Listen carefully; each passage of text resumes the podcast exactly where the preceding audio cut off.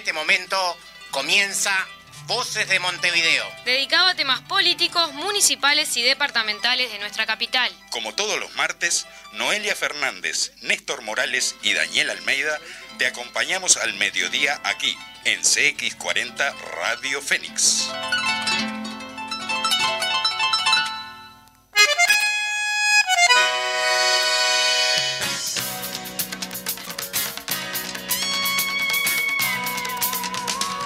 Audiencia de CX40, compañeros frente amplistas, comunistas de Montevideo, tengan ustedes muy buenos días. Programa número 19 de Voces de Montevideo. Hoy, bueno, eh, con temas que realmente interesan. Pero bueno, le voy a dar el saludo eh, del mediodía a mi compañero, eh, cumpleañero. Fue el cumpleaños el día viernes, Daniel. ¿Cómo estás? Y bueno, me imagino que eh, bueno, me imagino no, porque estuve, la pasamos realmente súper. buen mediodía, Néstor, buen mediodía, audiencia. Sí, un añito más ya que tenemos. Y, y sí, de, verdad, reponiéndome todavía del festejo, lo pasamos lindo, Néstor. La verdad que sí, con, con un montón de amigos acompañándonos. Así que bueno, un año más ¿Qué importa? Como vino se irá, decíamos. Sin duda, sin lugar a dudas. Bueno, este, aprovechamos ya para saludar, bueno, algunos de, de, de, la gente que estuvo por allá. Me acuerdo de la Colo, ¿eh? este, Virginia, ¿no? Virginia Sayés. Virginia Sayés. Eh, para el perro Gritos, que allá por Coizunca eh, generalmente nos está sintonizando. Esperemos que hoy, bueno, sea parte del programa también el perro. Sí, sí, sí. Javier también. Este, bueno, hay, hay varios, varios de, y varias este, oyentes del programa eh, que estuvieron acompañándonos en el cumpleaños. Así que bueno, el, saludo, el abrazo para todos y todas ellas. Bueno, un nuevo programa hoy de Voces de Montevideo. Que arrancamos con las noticias, ¿te parece, Daniel? Bárbaro, bárbaro. Tenemos que, que bueno, que se reunió el Comité Central del Partido Comunista eh, y en titulares podemos decir que apoya la candidatura de Fernando Pereira apostando a una conducción colectiva del Frente Amplio, ¿verdad? Muy bien, sin lugar a dudas. Después, más tarde, vamos a estar leyendo la declaración de lo que fue ese Comité Central. Otro que se reunió el día sábado fue el plenario del Frente Amplio que ha desarrollado un amplio debate y alcanzado un acuerdo político sobre el marco del proceso de elección de sus autoridades. También, también tenemos por ahí la, declaración final del plenario nacional que, después estaremos leyendo, este, comentando con ustedes. Después, este, también en, a, nivel de titulares, podemos decir que el Frente Amplio apunta a Heber, ya que presentará una denuncia penal por el acuerdo con Katun Nazi. La oposición también evalúa acompañar el proceso penal con acciones de, por la vía administrativa y civil. O sea que no quedó simplemente en la interpelación sino que esto seguramente tenga consecuencias eh, posteriores, ¿verdad? Y hay diferencias en la coalición de gobierno. Cabildo Abierto se descolgó otra vez y molestó a socios de la coalición de gobierno, rechazó tratar como asunto político en diputados los dichos de la legisladora frente amplista Micaela Melgar sobre el también diputado Iván Posadas. Muy bien, después podemos decir que con respecto al convenio con Cuba, eh, Lema, el ministro de Desarrollo Social, eh, apuntó con, con, medias verdades a ese convenio, digamos, este, a la, la, camarada Ana Olivera explicó que el propio Mides el año pasado estaba renegociando ese convenio con Cuba, eh, no, no, es así como dice Lema que, que, Cuba está incumpliendo con ese convenio, sino que el año pasado las propias autoridades eh, anteriores, digamos, pero de este, de este propio gobierno, estaban renegociando ese convenio este, para la elaboración y colocación de prótesis este, como decíamos, que no es cierto que Cuba lo está incumpliendo, ¿sí? La Intendencia de Montevideo y la Universidad de la República eh, acordaron una vez más, lo han hecho a lo largo por lo menos de la gestión frente amplista, eh, actividades en común. Y bueno, eso eh, denota la importancia que se le da al tema de la educación también desde la Intendencia. Sin duda. Y bueno, y con respecto a, la ciudad de Montevideo, a, nuestra ciudad, eh, debemos decir que es finalista de un concurso entre ciudades inteligentes.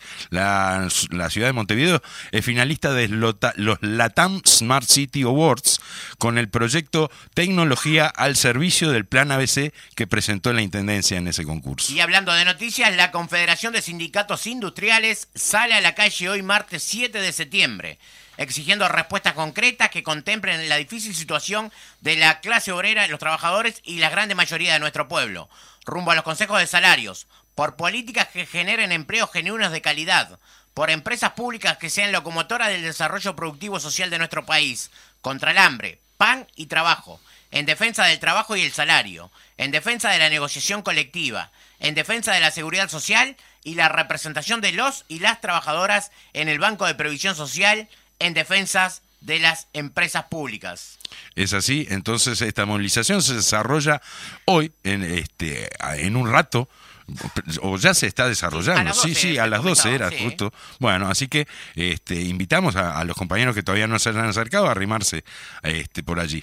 Y bueno, en el marco de las luchas, eh, hoy eh, vamos a tener eh, la parte 2, se podría decir de, decir de esta manera, porque quedaron, la, gente quedó realmente con, contenta, pero a su vez con muchas dudas acerca del tema del puerto. Así que bueno, estamos esperando este, la presencia de nuestra entrevistada. Es la misma compañera Laura, ya es parte de la familia eh, de Voces de Montevideo. Así que bueno, esperamos que, llegue mientras nosotros eh, seguimos desarrollando. Sí, sí, estamos esperando que Laura ya nos avisó que está llegando. Eh, porque bueno, sí, como decías Néstor, una serie de temas importantes y, y poco conocidos para la mayoría de nosotros. O sea que más que interesante, mucha gente nos, nos pidió para desarrollar justamente estas cuestiones, seguir conversando. Entonces volvimos a invitar a Laura, que muy gentilmente nos, nos va a ceder una vez más su tiempo para acompañarnos y para explicarnos todas estas cuestiones relativas al tema ANCAP, ¿verdad?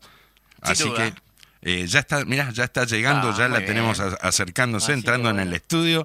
Este, ya llegó Laura, ah. que nos, nos había avisado. sí, sí, sí. Porque bueno, ha venido todos los días. ¿Cómo está Laura? Buen día. Ah, corriendo. tranquila que nosotros vamos con el Llegó corriendo, pobre Laura, la, hicimos correr para llegar. Este, muchas gracias, Laura, por acompañarnos de nuevo, por cedernos tu tiempo para, para seguir explicando estos temas tan importantes, ¿verdad? A ustedes. Bien, editorial del 7 de septiembre del 2021, programa número 19. Una audición más de voces. La audición pasada hablábamos con la entrevistada Laura Martínez sobre la importancia del patrimonio de ANCAP y del puerto de Montevideo, entendiendo que es un tema muy importante y extenso. De esta forma continuaremos hurgando en estas cuestiones y compartiendo información de calidad, con el objetivo de brindar herramientas a nuestros compañeros y a nuestro pueblo en defensa de nuestro patrimonio. Esta es la primera audición del mes de septiembre. Estamos en el mes del Partido Comunista. El puerto de Montevideo tiene un vínculo enorme con el partido. El sindicato portuario, la Federación Obrera Marítima, fue el primer sindicato dirigido por socialistas en 1916 y entre 1916 y 1920 tuvo tres conflictos grandes por derechos de los trabajadores, incluyendo el de la sindicalización. Hasta entonces, los sindicatos importantes eran de orientación anarquista o anarcosindicalista y el Partido Socialista tenía un gran peso de capas medias. El sector obrero para el desarrollo de la cual la Federación Obrera Marítima fue muy importante, lideró luego el ala que se plantó en defensa de la Revolución de Octubre. El secretario general de la Federación era Eugenio Gómez. Otros entes, vistos desde la perspectiva de los trabajadores, también tienen gran significación en la peripecia del pueblo por avanzar en derechos y por defenderlos. Por ejemplo, el fósforo de ANCAP apagado, la imagen de la refinería apagada es de las más significativas de la huelga general contra el golpe del 73. Y allí estuvo el partido junto a otros trabajadores luchando en la defensa de la democracia. El mismo día del golpe comienza la huelga general, convocada por la CNT, como forma de resistencia a la dictadura. Son ocupados los centros de trabajo. Es ocupada ANCAP. La paralización de ANCAP era un enorme escollo había que apagar la llama. Cuando Volentini dio su largo discurso el 2 de julio de 1973, quedó claro que la llama de la chimenea de ANCAP era el único argumento que tenía la dictadura para mostrar que la producción de combustible y por tanto el país estaba bajo control. Más acá, en el año 92, en el momento del estallido de la crisis del partido, los comunistas no se quedaron lamiéndose las heridas, estuvieron en la primera línea de combate por conseguir las firmas primero y por ganar el plebiscito, que impidió la entrega y privatización de las empresas públicas que intentó el gobierno de la calle, integrado por el Partido Nacional y parte del Partido Colorado. En América Latina soplaba un viento neoliberal, provocado por gobiernos de la época que privatizaron todas las empresas públicas.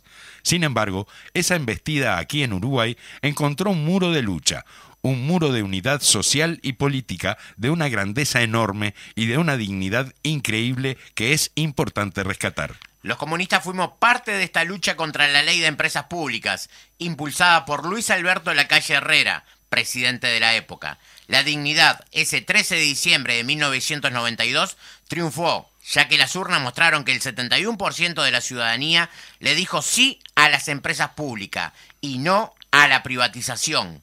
Hace 29 años luchamos contra la privatización, triunfamos, pues siguen siendo de los uruguayos y avanzamos ya que hoy son orgullo, no solo por la calidad de los servicios que brindan.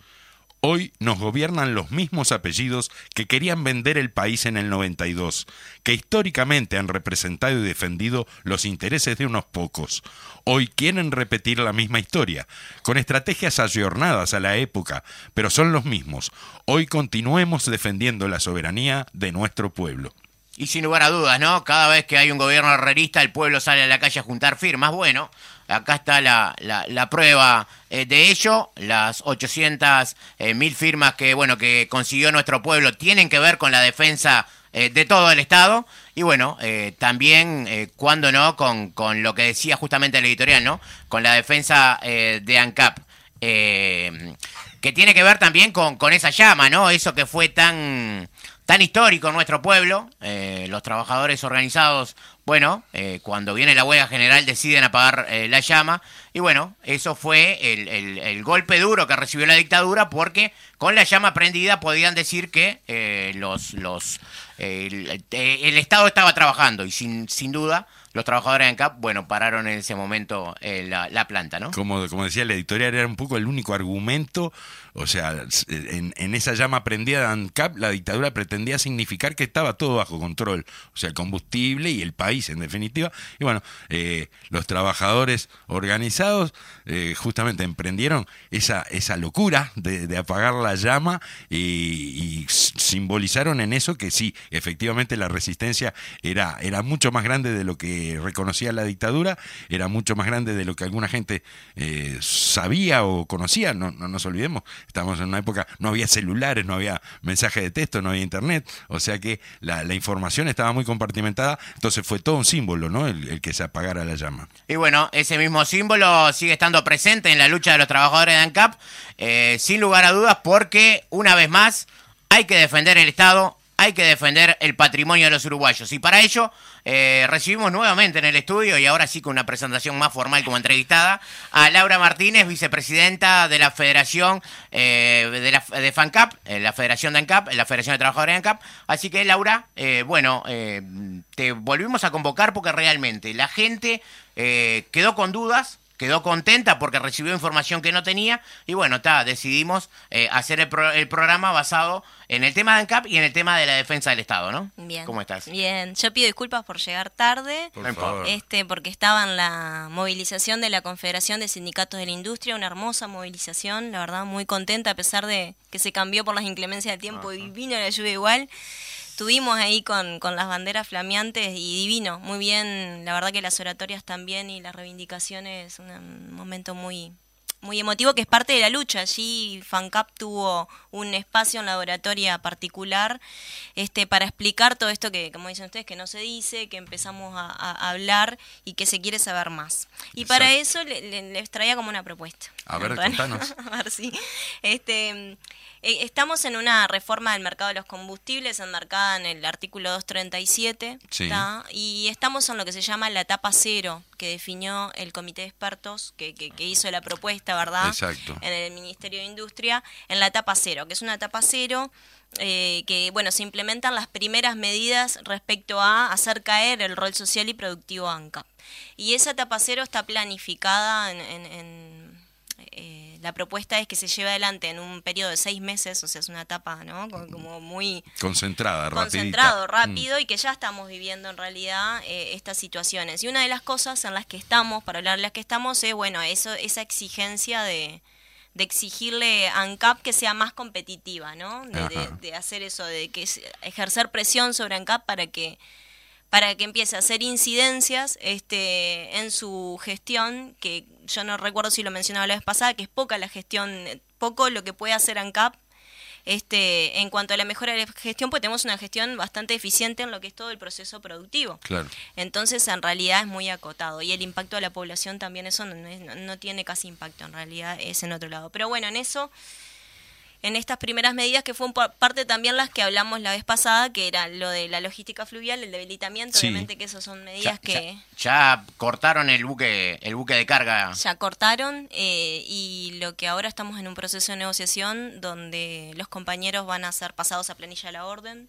Ajá. Esa, o sea, porque ellos se podía rescindir perfectamente como eran contrato de función pública. Claro, claro, compañeros. Se logró entonces que, que quedaran por lo menos en planilla la orden y iniciar un proceso de reubicación, que obviamente que no va a ser fácil. ¿no? va a ser fácil y aparte con estas máximas que ponen de, que en verdad valen para todo la función pública de, bueno, lo que precisa la administración, ¿no? en ese acuerdo lo que sea cubra mis intereses.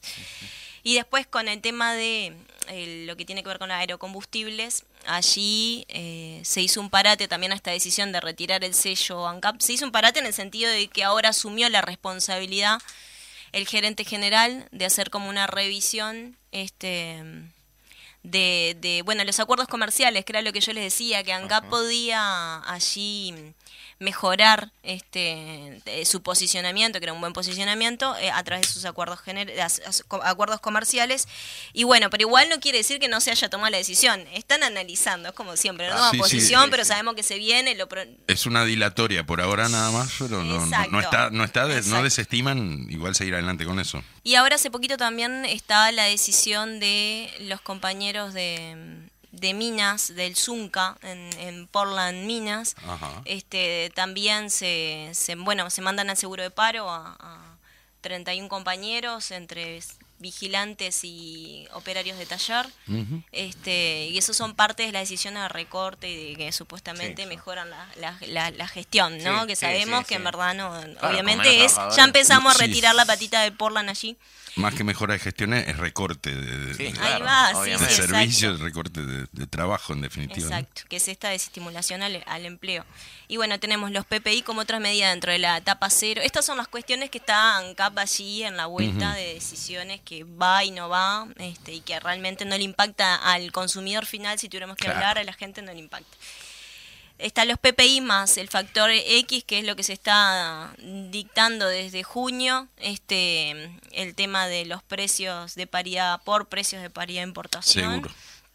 Este, que allí, bueno, e, esta cuestión de que un poquito lo conversábamos la otra vez, que si ANCAP no llega, este, no, se, no logra ajustarse a los PPI, que sabemos que son los PPI muy injustos y engañosos, eh, bueno, se pone en riesgo el abastecimiento de los combustibles a toda la población por esto que también, no recuerdo si lo comenté, de que ANCAP pidió financiamiento para poder cumplir, asumir los compromisos legales, porque todas estas uvas y estas decisiones ah. ha impactado en lo que son la, caja de ANCAP. No, no, no, no, hablamos de eso. Ah, perdón, disculpen, porque como he estado en otros para ámbitos... Eso estás, para eso estás de nuevo. Tiene que ver con, los temas del aumento, ¿no? ahí va. Para eso volviste, Laura. Claro. este, bueno, todas las decisiones eh, de de aumento de los combustibles y, la tendencia de los PPI hacen obligan a ANCAP a tener que fijar su producción en función a esos precios. Que em, los PPI están, si están por debajo de los precios que tenía en lo que son los costos de producción, hacen que ANCAP tenga grandes pérdidas y si están los PPI por encima, como es en el caso de, del gas o el GLP, Ajá que nosotros tenemos en realidad precios eh, fijados muy por debajo de lo que internacionalmente está. Si ANCAP tiende a esa alza que le obliga a los PPI, ANCAP tiene ganancia. Ah, acá el, escenario que es que ANCAP tenga que bajar la cuestión de los costos para poder eh, llegar a alcanzar esos PPI se sumerge pérdidas.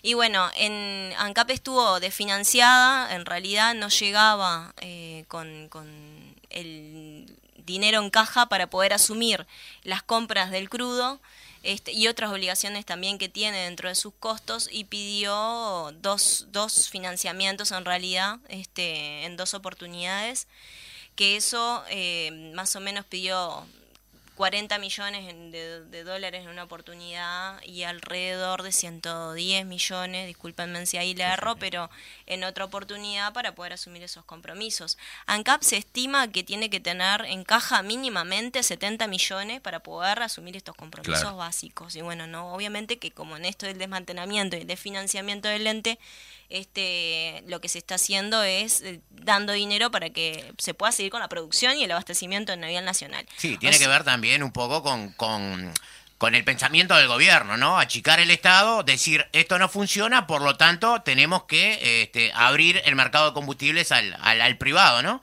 Porque el Estado está perdiendo demasiado dinero. Exacto. Y bueno, después, eh, dentro de, la, de esto, de la etapa cero, estos seis meses, que fue lo que se vino, la modificativa a la ley de los agrocombustibles, que eso sí lo mencioné, que es el tema de los mínimos y, de exigencia en lo que tiene que ver primero favorecer a este sector agroexportador este, en lo que tiene que ver con el gasoil esa medida, que es por uno con cuatro pesos para quitarles a ellos ese, ese, ese, abaratarle uno con cuatro pesos es que generamos un desempleo más o menos de cuatro mil fuentes de trabajo. Ah. Este, sí, ustedes saben que en el 2019 más o menos lo que generó, lo que recibió todo lo que tiene que ver con los agrocombustibles. nosotros tenemos posicionamiento allá a través de Alur en Bella Unión y en Paysandú. A partir de aquí, Alur acá, son 72 millones, pero esos 72 millones que, que salen de ANCAP y de ALUR este, a través em, de, las políticas de fijación de precios, eso lo que hace genera este movimiento, esta estimulación de la producción en la región. Claro. Yo la, otra vez estaba como estudiando un poco más porque nosotros queremos ir al detalle más, más, cercano con la gente y cómo le impacta que sepa. Eh, Explicarle al vecino cómo, le, impacta. Cómo le impacta exactamente. Y allí, este bueno, el, el, empleo que genera en Bella Unión, eh, ANCAP es alrededor del 70...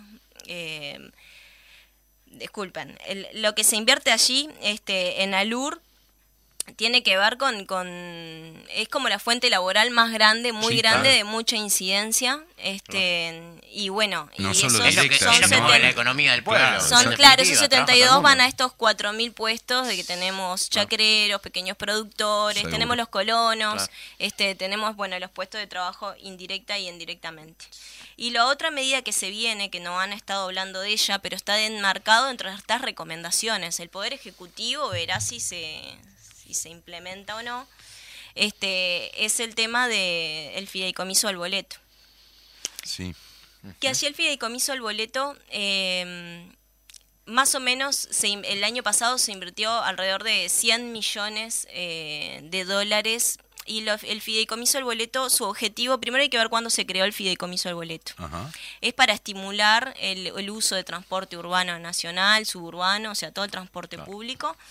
Allí em, lo que tiene que ver, bueno, se, se, se, destinó a eso, lo que se hace lo reciben las empresas, este, son 160 empresas que reciben estos 100 millones de dólares para que les cueste, porque en su estructura de costos, obviamente, el gasoil que consumen, este, se subsidia es eso, el, subsidio es eso, para bajar los costos y estimular un medio de transporte que es más, es, es sustentable, que es más eficiente también con lo que tiene que ver con la estructura, eh, por ejemplo, acá en Montevideo, por supuesto, estimular eso y también tiene que ver con una política medioambiental.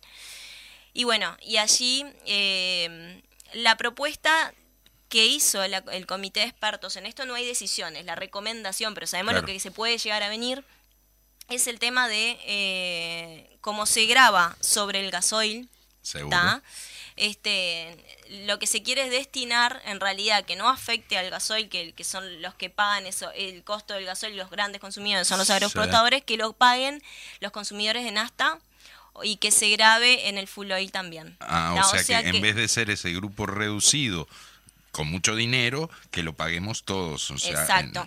bien, es, Sí. es una buena medida, ¿no? Redistribuir la riqueza. sí, sí, sí. En sentido contrario a lo que queremos, Contrario, ¿no? Pero- por supuesto, aportan menos bueno. los que tienen más, este y bueno, eh, como decíamos la otra vez, los que están ahora en récord de exportaciones en Uruguay que se están llenando pero bueno, pero un, solo Uruguay, la, la- barra de un solo Uruguay ya se estuvo quejando con respecto al subsidio, al, al fideicomiso del boleto, entonces seguramente lo- los escuchan, ¿no? Son, claro, son esos actores que operan para, para estas políticas, para este cambio de país en realidad, que, que golpean y se movilizan para que caiga el Es tremendo, acá. qué importante que la gente realmente entienda esto que estamos hablando, ¿verdad? O sea, se está planteando la posibilidad de que dejen de subsidiar al transporte público aquellos que más generan dinero en este país, que son ahora quienes lo están haciendo a través de ese fideicomiso del gasoil, para que pasemos a subsidiarlo entre todos, todos aquellos que no solo que, que- que podemos tener una moto para y le ponemos un ata, sino que vamos al supermercado, que se van a encarecer los precios, digo, si, si suben los precios de las naftas, este, del, de los Todo combustibles que, que usa todo el mundo, exacto. o sea, va a subir el costo de vida para todos. Esa, esa es la, la idea que está gestándose y que hay posibilidades de que este gobierno aplique, ¿verdad? Sí, y supuestamente, yo dudo, pero bueno, supuestamente el comité de expertos expresó de que este fideicomiso tiene que transformarse. Actualmente se paga un 3,48 pesos más por litro de gasoil.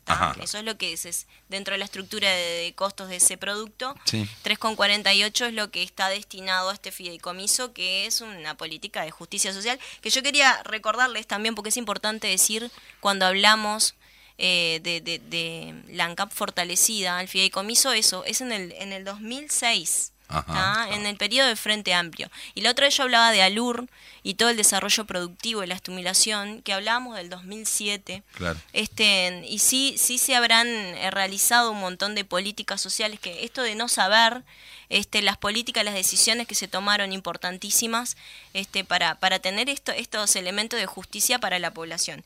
Y bueno, ahora lo que se quiere es eso, dejar de grabar el Gran Capital y bueno, que, que paguemos Hacer, todos. hacer todo lo contrario. Y, y vos fijate los dos proyectos de país que están claramente establecidos, ¿no? O casualidad que estos muchachos que andan en sus 4x4 en el campo, lo que piden es que caiga precisamente todo lo que tiene que ver con el subsidio al tema de, al tema del boleto, ¿no? Sí. Este, dos eso. proyectos de país totalmente diferentes. Claro, lo que habría que decirles es que, bueno, vamos a sacar los subsidios, sacaremos ese, pero también todo lo que lo han beneficiado a lo largo de estos años, ¿no? ¿Mm? Claro, porque sí, eh, no, no nos olvidemos de eso, ¿no? O sea, eh, se quejan eh, por el subsidio, por ese subsidio, Claro, por el es cosa fideicomiso de gasoil, un sector que está fuertemente subsidiado en este país, ¿sí? O sea, eh, así como de repente pagan esos tres pesos que decías recién, Laura, digo, en el precio del gasoil, también reciben un montón de beneficios y de subsidios, este eh, para, para su producción, digo, para desarrollar su, su, su trabajo, digamos, ¿no? Así que este, si vamos a estudiar algún subsidio, también capaz Sí. que habría que estudiarlos todos. Sí, pero bueno, este gobierno defiende a sus amigotes. Exactamente. Eh, Como lo decía Laura, eh, hoy en principio, bueno, es precisamente es eso. El sector agroexportador que, eh, eh, bueno, en este periodo eh, no se le subió el combustible hasta que ellos terminaran con la cosecha de soja. eh, bueno, tienen subsidios permanentes por parte del Estado. Bueno, este, gobierna para sus intereses de clase, ¿no? Exacto, y otra otra cuestión importante, eso no está en la etapa cero, están las siguientes etapas, es- son etapas, eh, a- es un plan eh, a tres años, ¿verdad? Ajá. Hasta que al final cuando miramos la, la ecuación, el factor X, el rol social ya no está. Eh, Desapareció. Y hay seguro. un control, o sea, el rol que tiene la URCE ahora que se fortalece, Claro. este, que a través, se fortaleció también, hubieron algunas indicaciones a, tra- a través de la rendición de cuentas, se colocaron ahí también nuevas responsabilidades de roles para, lo- para fortalecerla. Después no es así. Al tercer año, si te fijas, es ya más una cuestión más voluntaria de los actores del, de- de- de- del mercado competitivo, que bueno, van a tener un rol de control, pero ellos van a fijar sus precios este, en buena fe. Sí, claro, Y, por supuesto. Claro, con menos control, que eso llama también la atención. Y después otras cosas que es posible esperar, este, que también no están anunciadas ahora. Ha- Hay una que sí, que ya sabemos que sí, este, pero está dentro de uno de los artículos de la ley de urgente consideración, que es el artículo 285, que es liberar el paquete accionario de las empresas vinculadas de. ANCAP. Que yo la otra vez sí creo que les comentaba el, eh, a, a los estados contables y al objeto social de las vinculadas como ayudan al rol social de ANCAP. Claro. Bueno, ahora este, este artículo que lo que permite es, eh, establece que se puede liberar el paquete accionario hasta entregar un 49%. O sea, venderla. Exacto, entregar, porque ANCAP es dueño de Duxa, en 100% dueño de Duxa, que es la empresa de, de distribución es eh, tiene un 90 y pico, 91% de las acciones de Alur, que la vez pasada lo comentaba, y tiene, eh, bueno, después está Cementos del Plata también. Pero en Duxa, lo interesante, esto que se puede, lo que vio la comisión de expertos es que, eh, bueno, allí tiene una ventaja competitiva en CAP y que no está bien para la libre competencia y le quieren hacer sacar eso. Entonces, el, posicionamiento que tiene Dux actualmente en el mercado es de un 60% del mercado de lo que tiene que ver con la distribución. Tiene alrededor de 252 estaciones de servicio. Este, y mm, lo que nosotros somos dueños más del 50% de las estaciones de, del país, muchas con rol social, hay 22 estaciones de servicio que tienen rol social, esto de que llegue y que abasteja lugares, donde, hay poco consumo, pero tienen, tienen que llegar los combustibles.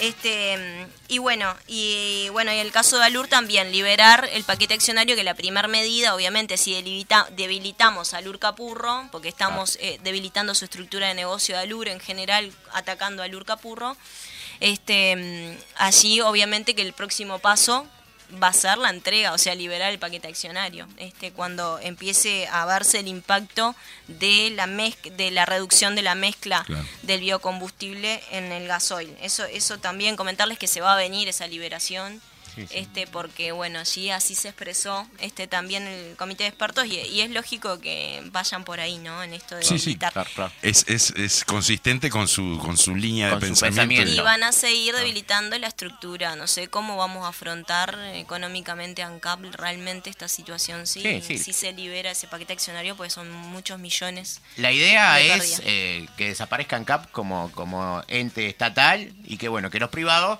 regulen el mercado. Mercado que ellos criticaban cuando el frente salía a comprar este, dólares porque, claro, este, caía, caía el, peso del dólar. Este, ellos decían que había que liberar el mercado. Sin embargo, esta semana el gobierno tuvo que salir a comprar miles de millones de dólares porque se les caía el dólar y sus amigotes eh, perdían, perdían ganancias. el Estado tiene que intervenir. Yo pensaba, ¿no? Qué lástima que esta comisión de expertos que, que, dictamina, que determina que el monopolio de ANCAP en, en, cuanto a la distribución de combustibles no, no está bueno. Lo que lástima que no asesoró al puerto con el tema de Caturna así, ¿no? O sea, porque ahí parece que sí, que los monopolios no están, no son tan malos, ¿no? O sea, qué, contradictorio que es esto. Sin, lugar a dudas. Bueno, conversando con eh, Laura Martínez, presidenta de la, de la Federación ANCAP. Eh, nosotros vamos a ir a los consejos comerciales y eh, seguimos ahora eh, con este tema que realmente llama mucho a la gente porque desconoce muchas de las cosas que Laura nos está informando.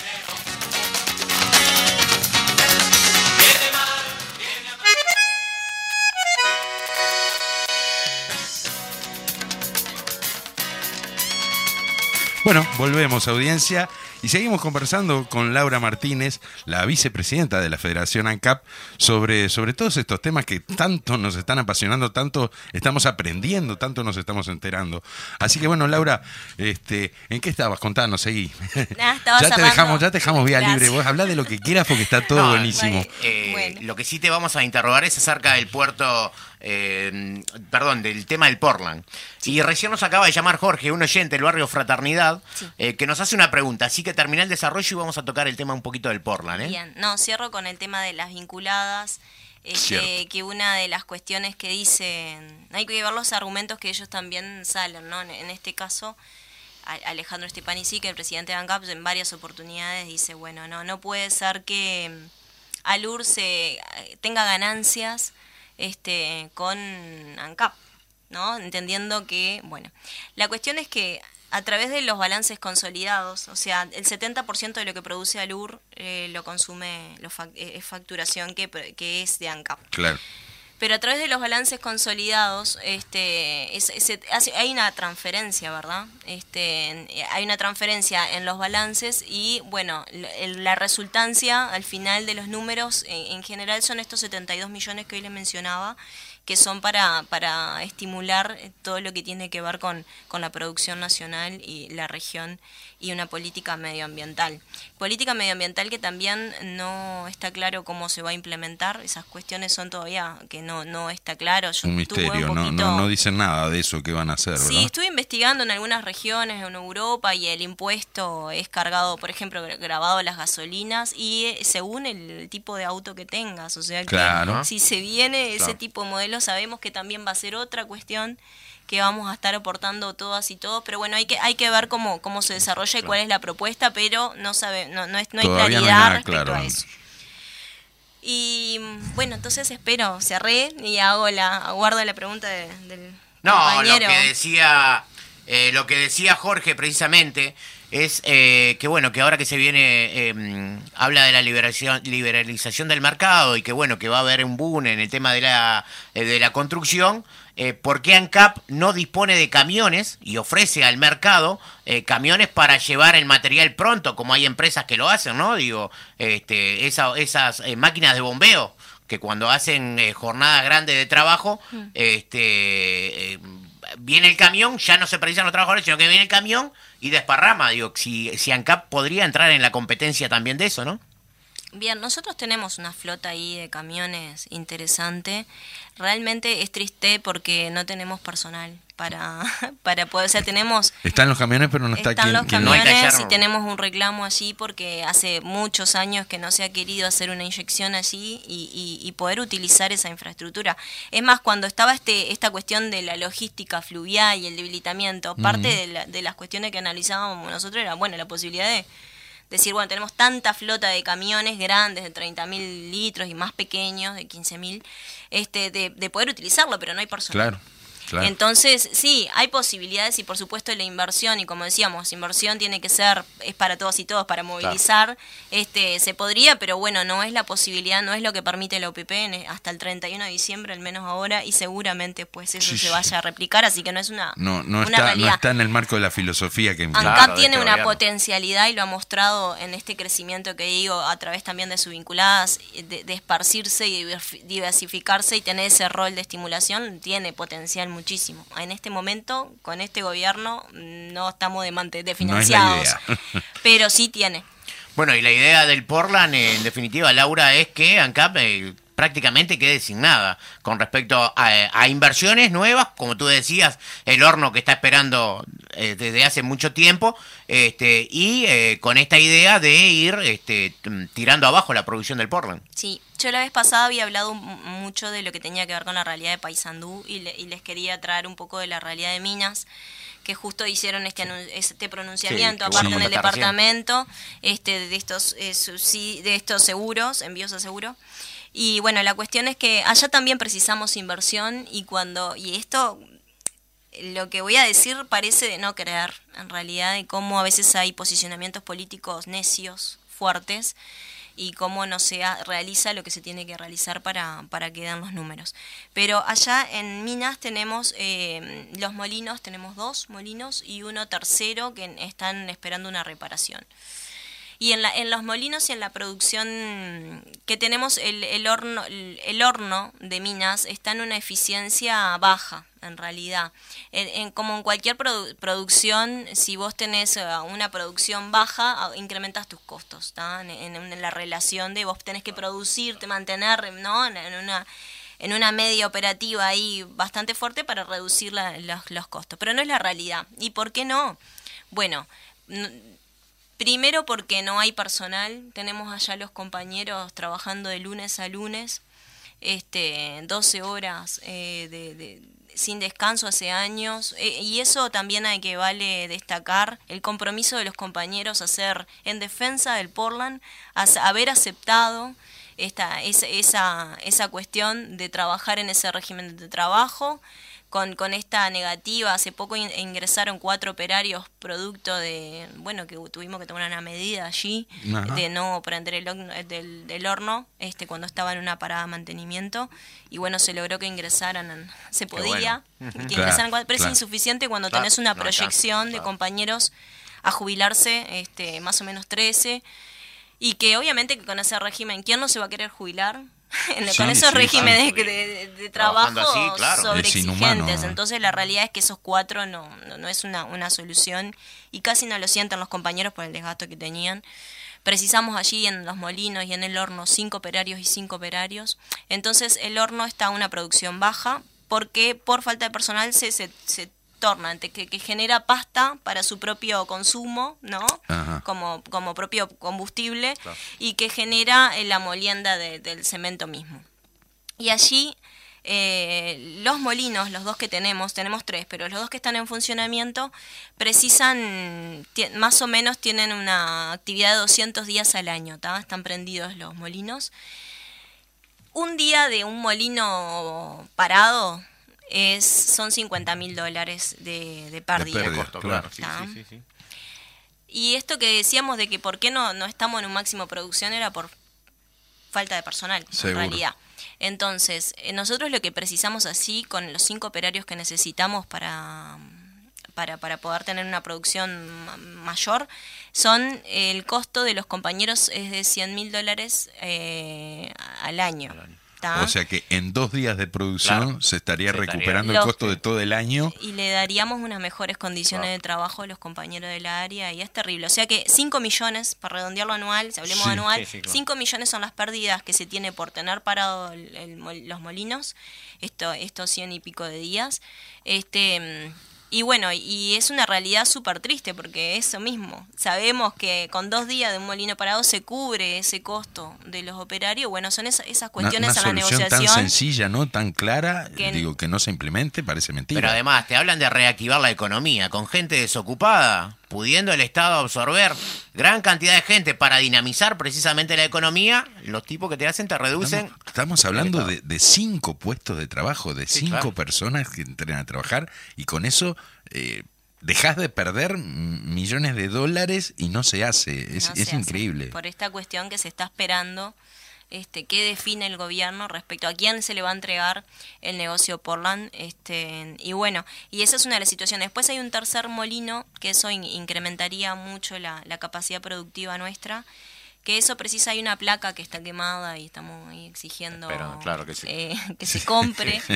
Y la verdad que la, placa no no llega a 30 mil dólares en su costo o sea que es un día de parada del molino lo que la planca y, aparte se incrementa no quiero ahorrarle pero en 20% más o menos la producción eh, aliviana también a los otros a los otros molinos y es más nuevo y tiene, eh, tiene desde hace seis años ese, ese molino bastante nuevo. Es como terminar de, de, realizar esas inversiones allí que tenemos, que, que, es increíble que se tomen este tipo de decisiones, ¿no en, realidad uno habla de, increíble, de increíble no tiene nada, en realidad. es, es, muy previsible, si se quiere, digo, es exactamente lo que vinieron a hacer. Desde nuestra condición, desde nuestra condición de clase o aplicamos el sentido común. Hay que ver como piensan los enemigos de clase, ¿no? Es que también es sentido común para ellos, para ¿no? Ellos para sentido común, claro. Achicar el Estado, eh, bueno, que el mercado regule y aumentar su ganancia. Entregarle este gran negocio a, manos privadas, a manos particulares, ¿verdad? Esa es la idea, sin duda. Y tenemos, eh, ¿la cementera en Argentina todavía está, no? ya no está más. Allí, no, en eso no tengo como información para brindarles de cómo está el, el negocio, es el acuerdo, no, no tengo. Pero, ¿sabes que Hace poquito, en verdad, el Frente Amplio eh, presentó una, una propuesta de, para estimular la producción también de vivienda nacional, que se enmarca un poquito también, está muy común a, lo que es las compras públicas, ¿verdad? Lo que estoy hablando es eso, que el, el Frente Amplio propuso que el 50% de del Portland sea de utilización, sea de ANCAP, sea ANCAP, este, bueno, y el, el Portland que utilizan las demás eh, em, empresas del Estado, digamos. Exacto, y eso parece que hubo una negativa allí. Este, parte, es parte de la propuesta que yo les contaba la vez pasada de, estimular la vivienda cuando hay un déficit eh, habitacional en el Uruguay de 70.000 viviendas. Más o menos es lo que promedia el déficit nuestro. Este tipo de políticas hoy más que nunca se precisan y bueno, seguimos diciendo no, a nosotros nos habían dicho que no, ¿no? Pero ahora se volvió a decir que no con la propuesta que llevó adelante el Frente Amplio y bueno, el panorama para el Portland seguro que es la entrega. Este... Vos sabés que hace pocos días leía una institución social, ANCAP, eh, brindaba Portland a las instituciones sociales por su rol social, precisamente, ¿no? y una de la, una institución que no recuerdo cuál era, este, había pedido y el directorio le había negado cosa que un hecho realmente inédito porque nunca había sucedido que alguien pidiera que ANCAP no le diera. Y creo que eran 50 bolsas de porla, no sé cuánto era, era, era poca cantidad, ¿no? Y sin embargo este directorio definió no darle. Apenas asumieron, lo primero que cortaron fueron las donaciones. Claro. Y hay que, hay que tener una cuestión de, de, también de conocimiento de la industria. Nuestras plantas tienen un impacto en la región. Y nosotros como uruguayos, si queremos cuidar nuestro patrimonio, nuestro país, tenemos que ser responsables en los impactos eh, de, de, de la región que tenemos, en la, en, ya simplemente en la periferia que tenés. Este, cómo se transforma en realidad toda esa región, ese pueblo, en función a esa planta que está colocada allí. O sea, y eso, bueno, por supuesto que también uno puede elegir que una empresa con, de importancia como, como es ANCAP, que contribuya a la construcción de una escuela, mejorar, hacer claro. espacios públicos para todos, más democrático también para uso público, que sean mm. nuestros los espacios. En eso había un rol allí, este hubo mucho tiempo y también podemos hablar que, que, que tuvimos un pico allí en el periodo 2007, 2009, 2010, hubieron grandes inyecciones allí de donaciones y estimulación a estas Claro. cuestiones y ahora de las primeras medidas que to- se tomaron fue el corte de donaciones. Claro, Este, claro, no- porque no- desde no la existe. lógica mercantil de, de este gobierno, o sea, esa es, es- es plata que no tiene retorno, digo que no tiene un retorno en cuanto a lo comercial, ¿no? Se hacía lo social, pero eso parece que no importa. Tal cual. Me pregunta un amigo Juan Carlos acá y te saco un poquito del tema del Portland, te Sí. traigo alcoholes. ¿Qué se sabe de la... de, mm, o sea, ANCAP sigue produciendo el espinillar, la caña, los perfumes que tenía o ya no no, no lo tiene más? No, Está esa, preocupado el, el amigo. Por los perfumes, por los perfumes. perfumes. E- Eso se, se, se- se abrió ANCAP más bien, sí, con el alcohol sí, y Sí. tuvimos un rol protagónico con esto de la cuestión de la pandemia y ya se, se, se abasteció a la población respecto a la producción de, de alcohol, De alcohol en gel. gel, claro. este, ese rol sí, la estimulación, eso, eso de los perfumes fue un... Y el tema del Proyecto espinillar y de la, de la grapa me pregunta, mira. ¿me da el nombre que No, no, eso está Eso, eso está funcionando. eh, no, está, en realidad en, en la gestión nuestra está olvidado, Olvidado. ya no, no, no está Ajá, más. ajá. Ajá, mira. Este, Ajá. es una Yo cuestión como que con no- el tema Ah, de la bebida alcohólica no tengo mucho contacto, o sea, no no sabía, pensaba que se seguía Sí, elaborando. sí, sí, claro. este, Lo que tenemos ahí, que lo, lo último que quería comentarles Sí. es lo del GLP, este, que es, es algo que hay mucha inquietud, en, en todos lados nos manifiestan y nos llegan las inquietudes por parte de la gente de lo que tiene que ver con el gas. Este, de este GLP, subsidio. eh, ahí va. El- gas gas licuado licuado de, de- pre- de petróleo, petróleo. disculpen, No, que es eh, el, el producto nuestro en realidad y otras variables. Nosotros lo hacemos a través de un producto derivado del petróleo, un proceso allí.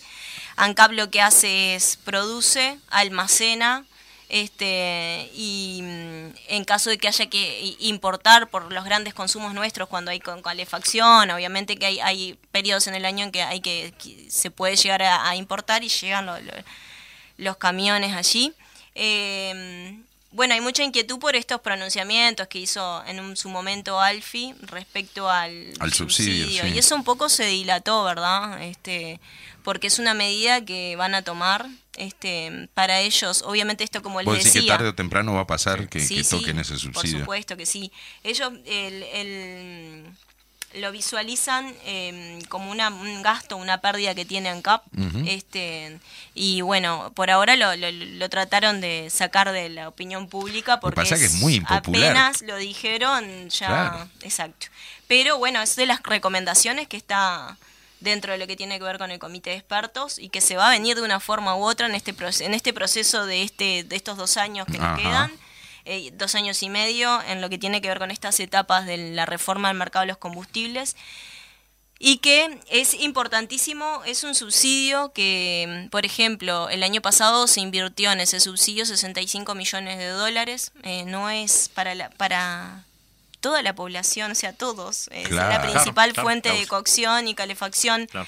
para la población, este no es, es, es buenísimo que el Estado invierta esa cuestión en, en, en la población. Sobre en- todo para la población más, Más vulnerable, más claro. humilde, más, Claro. más vulnerable, ¿verdad? Exacto, y está, y está vinculado también a, a derechos fundamentales para todas y todos, por lo que es, es, es grosero el hecho de que se hagan estos planteos por, por, por este monto de dinero, en realidad que, que no es nada. Este Sí, para, para los números del Estado, Y- digo, son, es un vuelto. Exacto, que y lo hablando. que ellos alegan ahí es eh, y, son muy astutos como hacen las formulaciones en los medios de comunicación, pero ellos lo que alegan allí es que no, que no les llega a la gente que tiene necesidad, a, los al quintil más bajo, a los que tienen menores ingresos no les llega ese subsidio porque hay un gran consumo allí de garrafas de 3 kilos y las garrafas de 3 kilos, para quienes no saben, no es un producto subsidiado. O el, el, costo allí eh, es, es, un costo, o sea, pueden pagar un 70% más, este, según bueno las uvas, ¿no? Eso ahora se va viendo más, tiene variaciones, pero le sale mucho más el kilo de la, del gas a, por 3 kilos es, que, al que compra es menos. Claro, sí, sí, sin lugar a dudas. Entonces allí ellos lo que dicen, hay mm, planes de gobierno en realidad, hay, hay algunos planes que participan el BPS y el MIDES, en donde a través de, bueno, o de asignaciones familiares o planes sociales se hace un descuento de un 15% en ese producto para, hasta 12 garrafas al, al año. Pero lo, lo, más, lo que este, este comité de expertos expresó y concluyó es que de las 202.000 personas este, que tienen acceso a ese beneficio a través del BPS, MIDES, solamente creo que son 6.000 este, que reciben ese, ese beneficio, o sea que lo reclaman. Este, y por esa razón hay que sacar todo. a todos. Claro.